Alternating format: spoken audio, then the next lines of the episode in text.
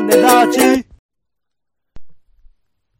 えー、世の中全部種にしよう種ラジ。えーいよいよ、えー民放の、えー番組にパクられましたよ。お、何ですか？エイプリルフールですか？ちょっと遅いですよ。な、いや、本当エイに、プリルのフールの日以外でやるとこう怒られるやつですよ、フジテレビですよ、フジテレビ。あら、身近じゃないですか、結構。いよいよやりましたよ、本当に。あらあらあら僕らの、これは喜びになるのかな？それとも、いや、これ話の流れによって怒っていただいても結構なんです。基本的に僕らはだってね、種にしていただいて利用いただければってことなんで、なんか怒る要素なんてないんじゃないですか？違う、そういうことじゃないんですよ。僕らの番組そのものの枠組みを、お？お、これちょっと、あの、お？あの、知ってます？フジテレビのポップアップ。ポップアップ？ポップアップって新番組が、何ですか、それ？あの、バイキングって知ってます？バイキングっていう番組。はいはいはいはいバイキングの後枠に入った、えーはいフジテレビの大型3時間生放送番組。そんなのやってるんでしたっけ？あ、そうか、そうなんだ。えーそうです、もうこの春からドーンと始まりまして、うん、うん、うん。もうフジテレビアナウンサーがね、こう揃って、もう毎回毎回高岡咲とか、えー、アルカンドビス平子祐希だとか。いや、高岡咲さんが多分、あの、ピークだと思ってるんで、キャスティング的には。あれちょっとわかんないですけど、あと高島、えー、兄さんとかね、お兄さんとかね、正宏さんとか、はいはいはいはいが出てますけども、はい。まあ、高島さんは初回、あの、舞台の稽古でお休みするっていうですね。何？まあそういうことが何？ちょっとえ話がごちゃごちゃして。パーソナリティじゃないの？まあまあ、なんかメイン、ね、メインパーソナリティみたいなことなんですけど。まあいいや、それはいいんですけど、あの、その、バイキングの後番組、ポップアップを、私、あの、きちっと見まして。3時間変わってま、変わってますね。はい。そう。一応僕は今回見たのは、木曜ポップアップですけども、はい、あのは、木、木曜ポップアップって何なんだろうね？い。だからまあ、ポップアップが毎日あるからいいいいともも。木曜日ですとかって言うじゃない。あれの感じって何なんだろうね。いや、まあまあ、OB 番組ならではっていうのはあるんじゃないですかね。そうそうそう。あ、でも、だって、木曜今僕が大好きなアフターシックスジャンクションだって木曜パートナーとか言いますからね。そう、なんか木曜レギュラーとかってなんかちょっと、ちょっと腹立つよね。別にいいんだけどで。もまあいいじゃないですか。んそう、事実なんだけど、キャラクターが違うなんか、そうそう。まあまあいい、それはいいんですけど、その中でさ、いやー、はこれはオレンジさんがショックだと思いますけどね、オープニング。うん。えー、まず、えー、スノーマンの筋肉ショーから始まるんですよ。う。うん全然、あの、そうですね、種ラジとの接点は見えないですからね、今のとこいやいやいや、これ衝撃よ。スノーマンが、えっ、と、なんかすごい筋肉らしくて、で、その筋肉をろ。うん。えーね。ライブで披露してるっていう VTR が流れてるのよ、オープニング。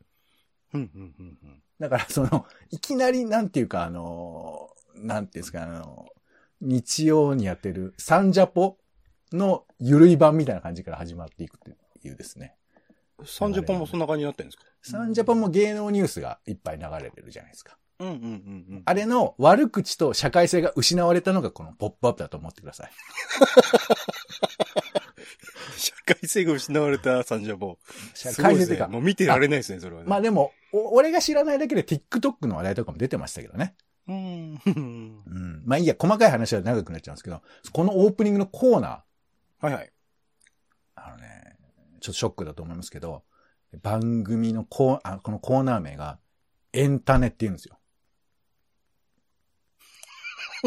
ほう。これはね、ほうほうオレンジさんがもう鳴り物入りで作った過去のコーナー、エンタネがまあパクられてしまったというコーナーっつうかね、違う別番組としてやろうとしたんですけどね。なるほど、なるほど。まあまあまあまあな、まあでもね、これはまあしょうがないと言うべきなのか、それは同じエンターテインメントを取り扱っていればね、それは被りますよ。こちらもスノーマンを取り上げることもあれば思い。つきそうなやつですけどね。はいはいはいはい。あれ？俺たちが安易だったってことを言ってる？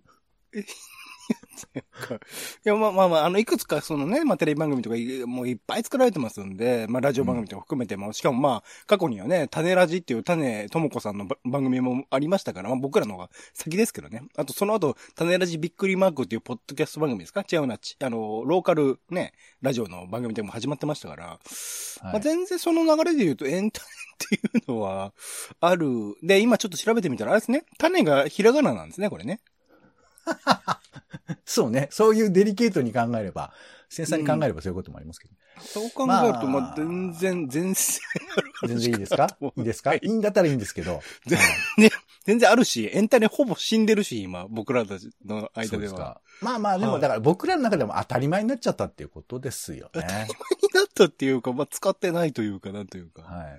はい。えっ、と、今なんか、リスナーの声で、知らねえよって声が聞こえてきてました。あと、より多分、エンタメっていうと、なんか今紹介しているこのね、ポップアップさんの番組内での紹介の仕方の方がなんかエンタメ感はありますけどね。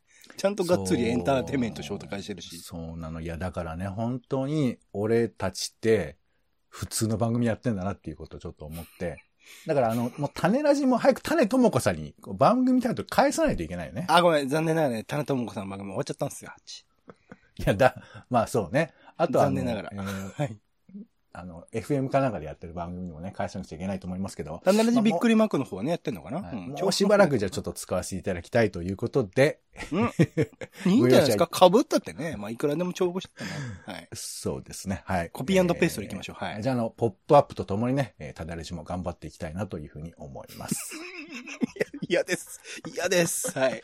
はい。。ということで、友達、職場、夫婦のちょっとした雑談から、ツイッターの投稿のネタの種など、直接に役には立たないけれど、あなたと一緒に拾いたい種ラジは世の中のいろんな種を探すポッドキャストです。えー、ポップアップとそっくりです。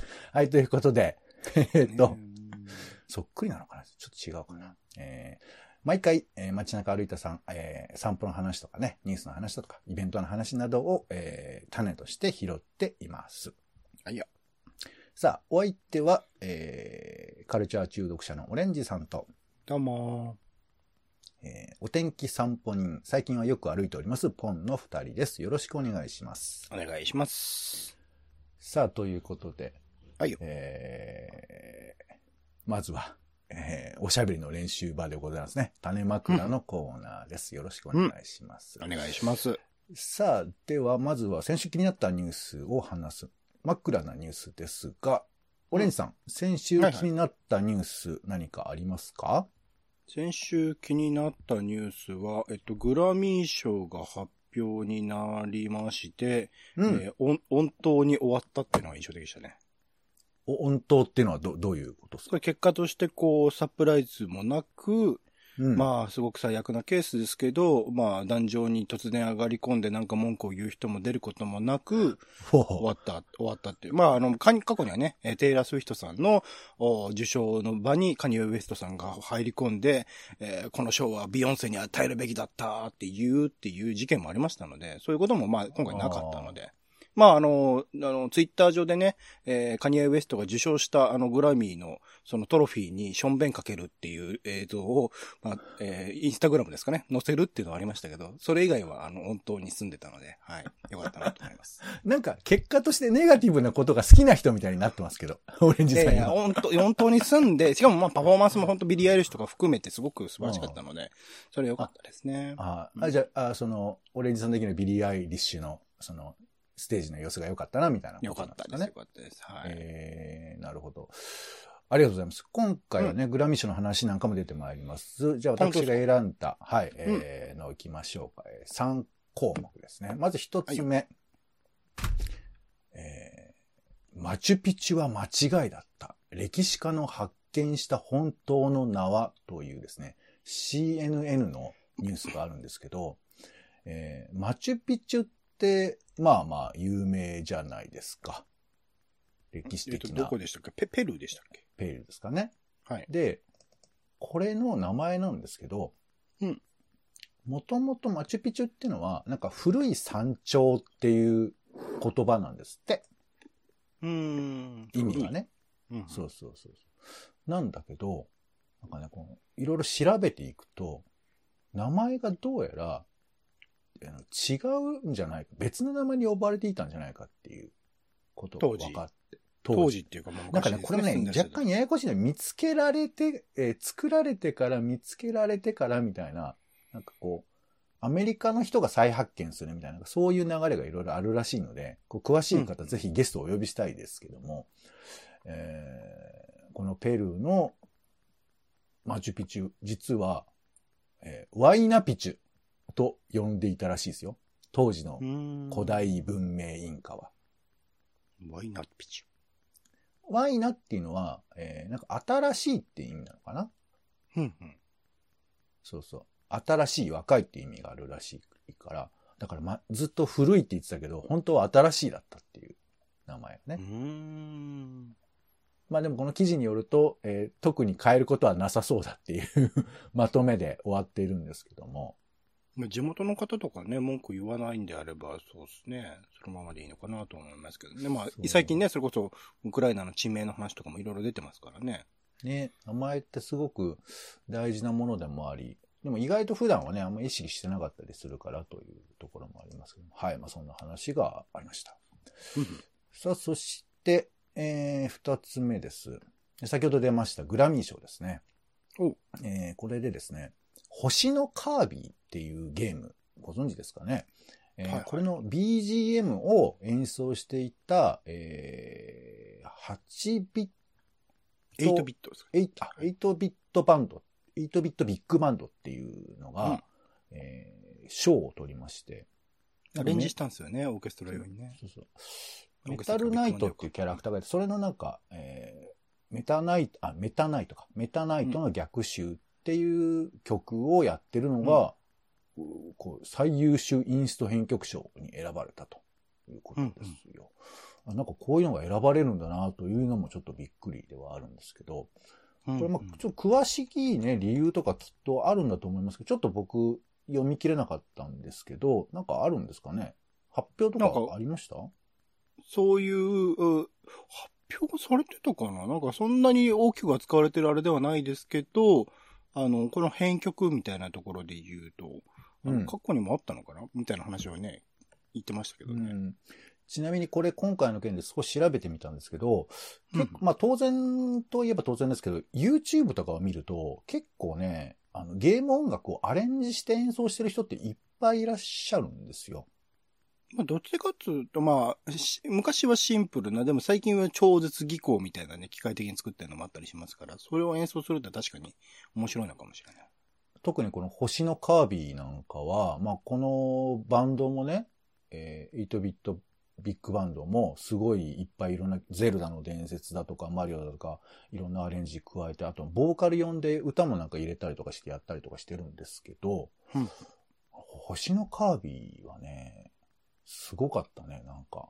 あのもう元、元を再現しながらも、とっても魅力的に演奏してる人がいっぱいいるので、これちょっと調べてみて、あの、ちなみに星のカービィやったことあります？ありますあります。初期の頃とか。あと最近もあの、一番最初に最近出たやつ買おうと思ってます。なんだっけ。なるほどね。あの、3、完全 3D になったやつ、そうそうそうそうね。そう。星のカービィの曲もね、すごいよ、なんか。うーん。なんか、春風と、と共にって曲があるのかな？まあ、まあなんかこう、コーナーっていうか、あの、ゲームのあれもありましたよね。そうそうそう。あの、なんかね、えー初期版のやつをアレンジしたものの、なんか、サブタイトルみたいな感じなんですけど、それの、うんてーてけててててててててててててて一番最初のやつだがね、そううん、これがね、あの、管楽器とかでやるとめちゃめちゃかっこよかったりしたんで、確かに。まあそういうのもね、ちょっとき調べてみたら面白いかなというふうに思います。うん。さあ、そして三つ目です。えー、TikTok 小学生女子に人気低学年の利用率 LINE を上回ると。まあ、ちょっと大げさな感じもありますが。まあ、これ全部が TikTok 上なわけじゃないんですけど、まあ、その上がってるデータも小学生女子にはあるというふうなことでして。うんうん。まあなんか TikTok 今流行ってんだなっていうことと、あとさらにこれあの、えー皆さんご存知でしょうね。ポップアップ情報なんですけれども、えー、TikTok であのねのねが大バズり、Z 世代が 昭和の夏メロに注目するというですね、えーゆうちゃみさんが情報をね、あの、提供してください。だから元ブックオフのあの社長の弟さんでしたっけ？時間がですよね。いや、この、あのねのねの、えーの犬、猫にゃんにゃんにゃん、犬ワンワンワンっていう曲がなんか TikTok で使われてるらしいんですけど、へえ、すげえなまあ、ね、その番組の中では、えーダイヤモンドとかね、プリプリの、はいはい。ダイヤモンドだね。あそうあ、ですね。はいはい。そうそういうのも紹介されたりしてましたんで、あとあの、キャンディーズの年下の男の子も使われてるんだって言ってました、ね。これごめんなさい、バズりっていうのはどのレベルなのですかね？ポップアップ記事によるとね。それはね、もうね、3人ぐらいしたらマバズりなのかな？スコミの言いなり、俺は。本当に。記事を見つけたら、おい、バズってるっつって、あの、おじさんスタッフが喜んじゃったのかな ?TikTok であののねやってる人がいるっつってね。どうだろうね。いや、でもそのスタンスで言えば、まあ我々種ラジも全く同じですけどね。そうなんですよ。はい。遠い、あの、しかも確かめてないっていうところあるからね、僕たちはね。そう特にこれはね、困っちゃいますけどはい。ね。はい。ということの3つでございました。はいよ。じゃあそれではもう一個、えー、話したくなる話題を喋ります。枕なトピックスです。うんはい。今回も3項目。3つご紹介しますので、えー話したいやつをオレンジさん選んでください。はいよまず1つ目です。えー、ツイッター編集ボタンのテストを始めると正式ツイートということで。まあこれね、僕全然知らなかったんですけど、えー、ツイッターの取締役にあのイーロン・マスクがなったんですよね。株買っちゃったんですよね、9%ぐらい。そう。筆頭株主になってということで。で、それでアンケートを彼が行って、えっ、と、編集ボタンが欲しいという、そういうアンケートですよね。うんで、これで、えーちょっとこの記事中で言うと、えーイエスというのが73.5%ということで,、で、実際に始めますみたいなことも記事にはなってたりするんで、ああ、そうなんだとか、あとあの、ツイッターがアンメンションというのを、えー提供を開始したっていうニュースも出てて、アンメンションって何ですかこれ？なんか、コミュニケーションから離脱するみたいな機能らしいんですけどね。へーそう。で、まあ、あの、オレンジさんはあの、まあ、ごめんなさい。言い方悪かったら許してね。追廃って呼ばれてるんですか？はい。あの、その前置き置かなくていいですよ。大丈夫ですよ。追廃ではないです。はい。はい、違うんだ。まあ、でもはい僕の見る限りめちゃくちゃ投稿されてるんで、まあ、うんツイッターへの要望2022春ということでね、定期的にお聞きしていきたいということです。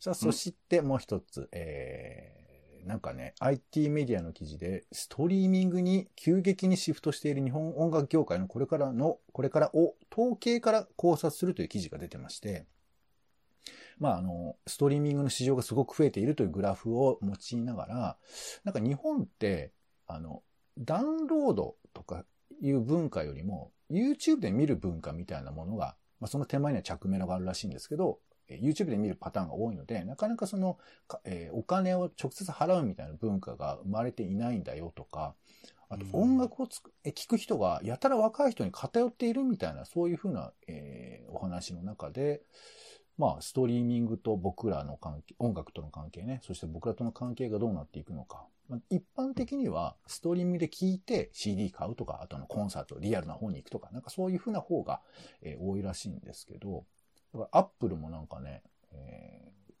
耳にした曲から、その、えー曲名だけじゃなくてアーティストとコンサート情報を見つけることができるサービスを始めたりしてるらしいです、最近そうだ、そうだ、出てきました、出てきました。あ、そういうことなんだ。ね。そう、だから、えーえー曲とコンサート、リアルっていうのをつなぐっていうことが、まあ、重要になってきてるってことでしょうね。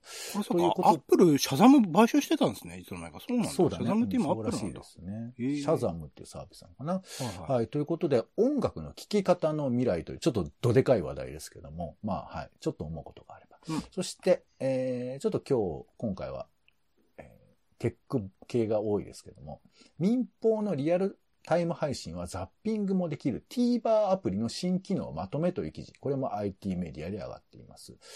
で、まあ、重要な、まあ、ことなのかな。あの、東京以外の人も東京と同じ番組がリアルタイムで見られるというふうな状況がいよいよ起こってしまうということで。でこれ番組が結構絞られてはいるんですよね。絞られてはいるけど、広告っていうそのね、えー番、テレビ局を運営している仕組みだとか、特に地方局といえば、そういうことが失われたら、じゃあ意味あるのかみたいな話なんかもあって、まあ存続する意味も全然ね、ニュースとかありますけど、そういう意味でどうなるのかって話もありますが、えーシンプルに TVer 使いにくいんじゃないか論があるらしいので、UI 愚痴の会というですね、えーの開いてみてはどうかなという、はい、その3つでございますが、お姉さんどれ行きましょうか？いや、全部やりたいですけど、時間の関係で、まあ、じゃあツイッターにしましょうかね。ほうほうほう。はい。えー、私はですね、うんツイッターを始めてもう2年ぐらい経つんですけども、もっとでしょ？アカウント自体はもっと前から持ってたでしょ？まあまあ、だ仕事とかね、そういうこととかでのチェック用は持ってますけど、うん。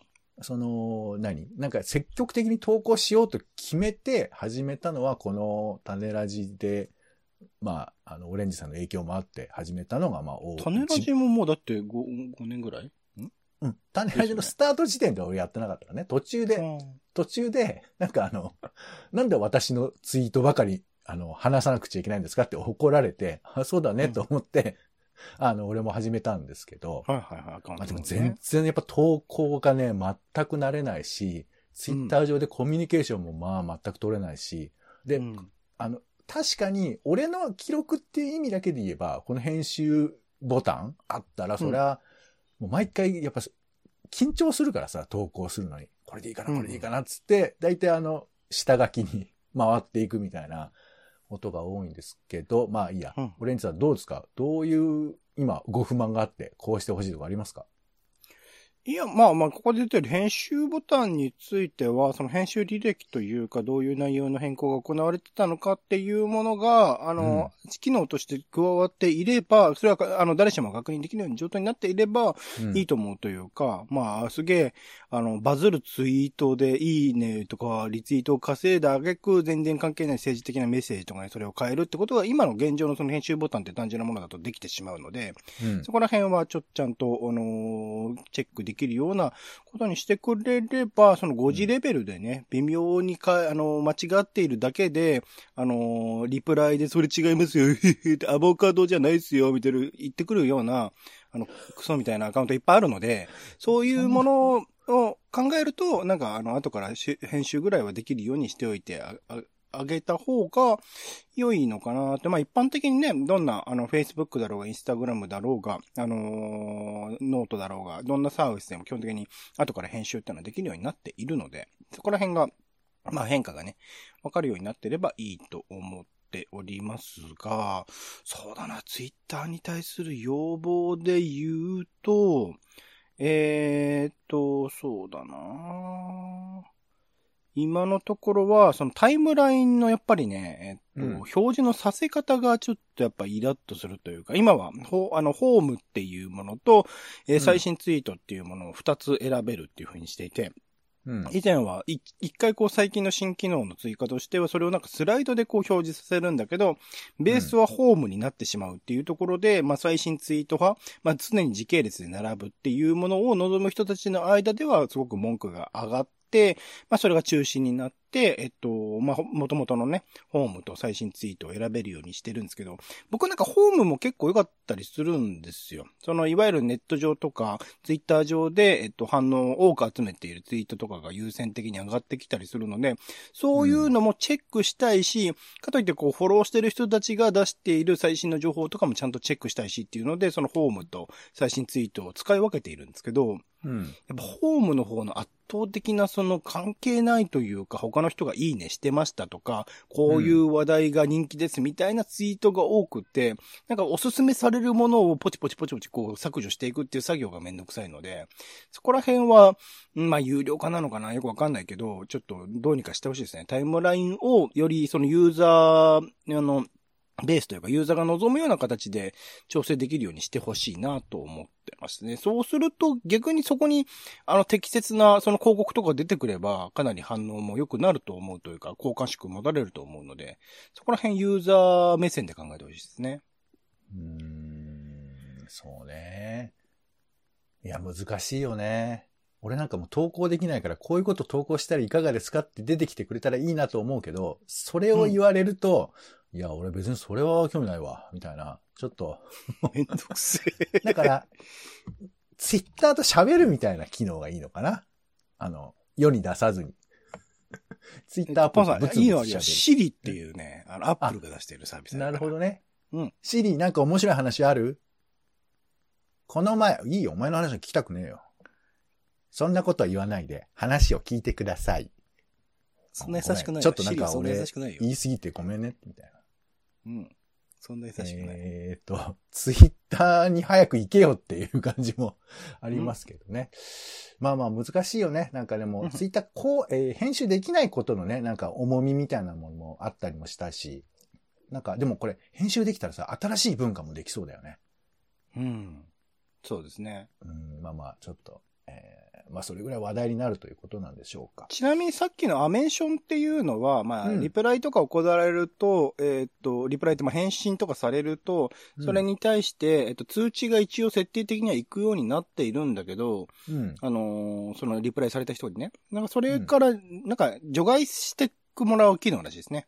だからまあ嫌がらせみたいに何回も何回もこう自分をリプライするようなものとか、あとはなんか、かリツイートしたものに対して反応するとそれに対してメンションが来るとかいろいろあるんですよ。その、だから通知が基本的に行かないようにするっていうのがこの機能みたいですね。あ、うん、メンション。なるほどね。はいはい。まあまあ、そうか、じゃあ、他人から見たら繋がってるけど、通知は来なくなるみたいなことなのかな？なのかな、うん、話としては繋がってるけど、わざわざその人には巻き込まないというか、関係ない話題でね、どんどんどんどんそのバズったツイートとかで盛り上がっていくクソアカウントいっぱいあるんで、そこら辺の、はい。とにかくイライラしてますね。えー、はい。イライラしてないですよ。あえてクソってことを言ってるってことはそういうこと、いやいや、そんなイライラしてないですよ。はい、よかったです。ありがとうございます。うん。では最後に、えー今週の予定を先取る枕な予定です。はいよ。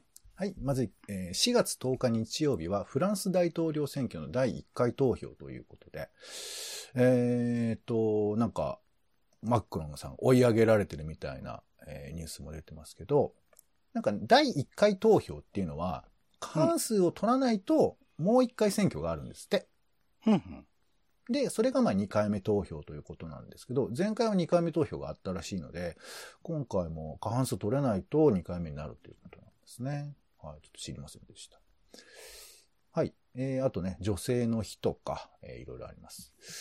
4月11日はメートル法交付記念日だそうです。1921年、えー、努力、えー、土土領館法が交付され、えー、借款法などの併用からメートル法のみに一本化される。これが1921年ですけど、100約100年前ってこと？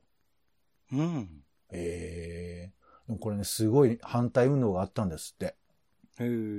まあ、わかりにくいもんね、昔使ってた人にとってはね。そうそう。だから完全にこうしたのは1951年、軽量法の時にということらしいですけど、なんか A 六輔さんもね、なんか怒ってたよ。なんか。うん。うん。なんかやっぱね、こう、国それぞれにおいて、文化において、測り方っていうのも意味があるんだなっていうことは思ったりしますよね。あと、ガッツポーズの日だそうです。ガッツ石松さんが、えー、ロドルフォ・ゴンザレスに勝利した時の、両手を上げた喜びがガッツポーズっていうふうに新聞記者が名付けたそうですね。えーはい。あと、中央線開業記念日だそうですようん。4月12日は世界宇宙旅行の日、1961年、えー結構前ですな、えーソ連の、えーポストーク1号が打ち上げに成功したという、これ友人、初の友人飛行ということですね。はい。ガガリンが見た感想、地球は青かったですね。いいよはいそれから東京大学創立記念日、1877年だそうですが、あ、違う、えっ、とね、1877年この日に東京海星学校と東京医学校が併合して東京大学が作られて、で、1806 1886年に東京帝国大学に一旦なって、1947年にまた戻ったんだって、東京大学あ、に。もともとは東大だったんだ。うん。だ時々なんか映画とか見てるとね、混乱するけど、こういう経緯があるってことですよね。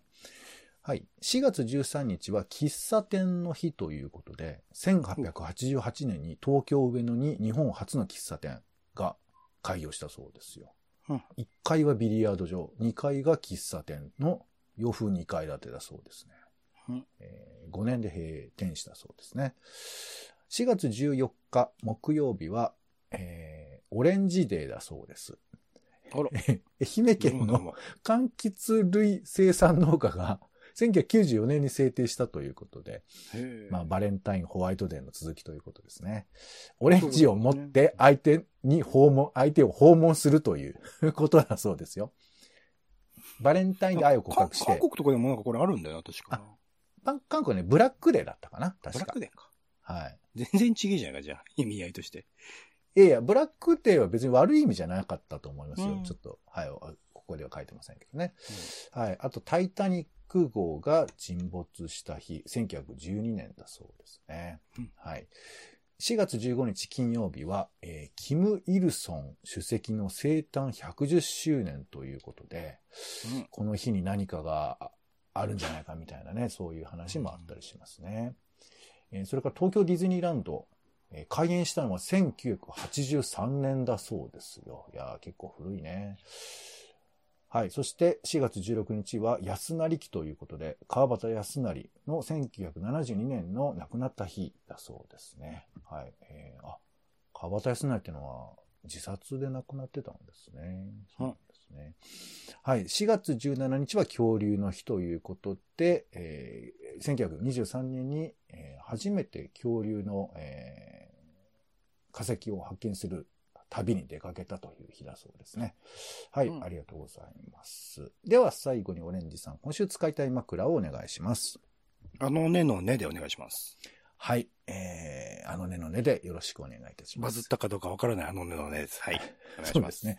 はい、ありがとうございました。ということで、種ラジ種枕終わりです。ありがとうございました。お相手は、えー、ブックオフに行ってみようかな。ポンと。オレンジでした。種ラジ、また。種ラジは、ほぼ毎日配信をするポッドキャストです。Spotify や Apple Podcast にて登録を。